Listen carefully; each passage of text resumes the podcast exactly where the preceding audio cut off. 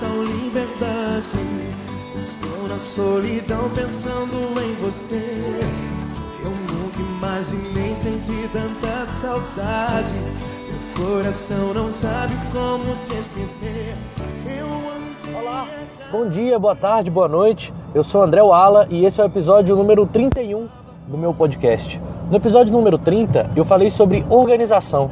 Se você ainda não ouviu, volta lá e escuta que é importante para esse daqui. A questão da organização, ela leva à liberdade, que é o nosso assunto do deste capítulo que você está ouvindo. Liberdade é você poder tomar as suas escolhas de uma forma livre, onde você decide o que é melhor para você.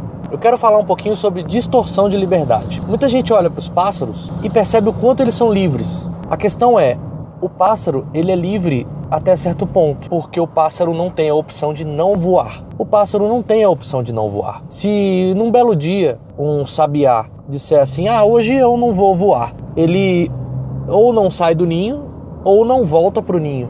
Ele não tem a opção de não voar. E essa opção de não fazer as coisas está muito ligada à liberdade, a 100% de liberdade. Eu quero ter a opção de não falar sobre futebol. Eu quero ter a opção de não opinar sobre política. Eu quero ter a opção de não ver o Jornal Nacional. Eu quero ter essa opção, eu sou livre para isso. Eu tenho liberdade para fazer isso. Ou eu fico preso nos paradigmas, eu fico preso em fazer tudo que as pessoas fazem e faço só porque todo mundo faz, ou deixo de fazer porque ninguém faz. Se ninguém faz coleta seletiva de lixo em casa, não é por isso que você não vai fazer. Se todo mundo tenta ter um jeitinho brasileiro em todas as situações, não é por isso que você vai ter. Isso é ter liberdade. É liberdade para não fazer o que você acha que não é certo, para não opinar sobre assuntos que você não acha relevante para você. E ainda mais, para que você possa realmente se interessar livremente, com liberdade, por assuntos que você acha que é do seu interesse. Se você quer falar sobre coaching, tenha liberdade sobre isso. Se você quer falar sobre desenvolvimento pessoal, ser uma pessoa melhor, se você quer falar sobre concurso, você é concurseiro, estuda pra caramba para passar. Se você quer falar sobre isso, você quer viver isso, tenha liberdade para fazer isso e faça. Não se prenda aos paradigmas de que as pessoas vão achar que você é isso. Não se prenda. A gente está completando dois anos daquele assassinato aos cartunistas do jornal francês. Naquele momento, os cartunistas eles tinham o direito de não fazer aquela charge ou aquelas tantas outras e mesmo assim continuar tendo sucesso no jornal. Eles tinham a liberdade de não fazer charges tão agressivas contra uma religião ou várias religiões o tempo inteiro. Eles têm a liberdade de falar sobre outros assuntos e fazer charges sobre outros assuntos. O Porta dos Fundos tem a liberdade de falar sobre o que quiser. Insistem em fazer cada vez mais vídeos sobre Jesus Cristo. E isso é uma decisão, na minha opinião, de todos eles, tanto do jornal francês quanto do Porta dos Fundos, pouco acertada. Isso é a minha opinião, tá? Também não quer dizer que é a correta, só é a minha opinião. Existem milhões de coisas que você pode fazer com a sua liberdade. E existem outros milhões de coisas que você pode não fazer também usando a sua liberdade. Use a sua liberdade diferente do sabiá, que não tem a opção de não voar.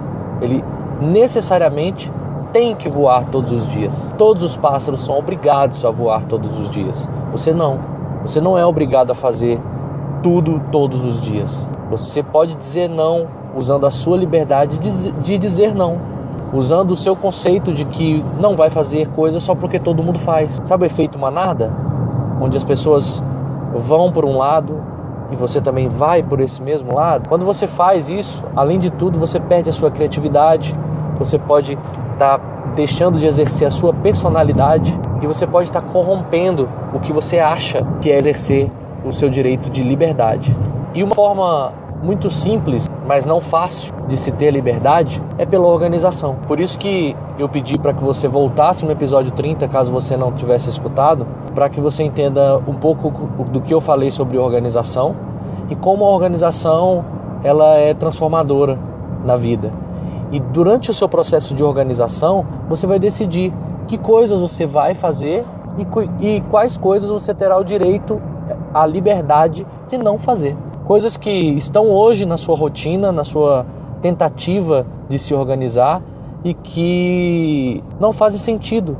Roubam seu tempo, roubam a sua energia. E é importante que você dedique a sua energia a coisas que têm a ver com o seu propósito. Dentro do seu propósito, como você vai exercer a sua liberdade? Você é livre para escolher o seu propósito, você é livre para aceitar ou não aceitar os talentos que você recebeu, você é livre para utilizar os conhecimentos, as habilidades que você tem. Você pode fazer algumas coisas, outras coisas você deve fazer, mas para tudo você precisa querer. E se organizar é um excelente passo para realizar as coisas que você quer, que você pode, que você deve, usar os seus conhecimentos e aprimorá-los, aprimorar as suas habilidades e utilizá-las e dar valor aos seus talentos. Organização e liberdade estão muito próximos uns dos outros quando você consegue a liberdade através da organização e você consegue através da organização medir a sua liberdade, porque ali você vai ver coisas que você está fazendo que não fazem sentido e que você pode ter a liberdade de deixar de fazer. E coisas que você não está fazendo e que fariam todo sentido para o seu propósito de vida e que você passa a ter a liberdade de fazer.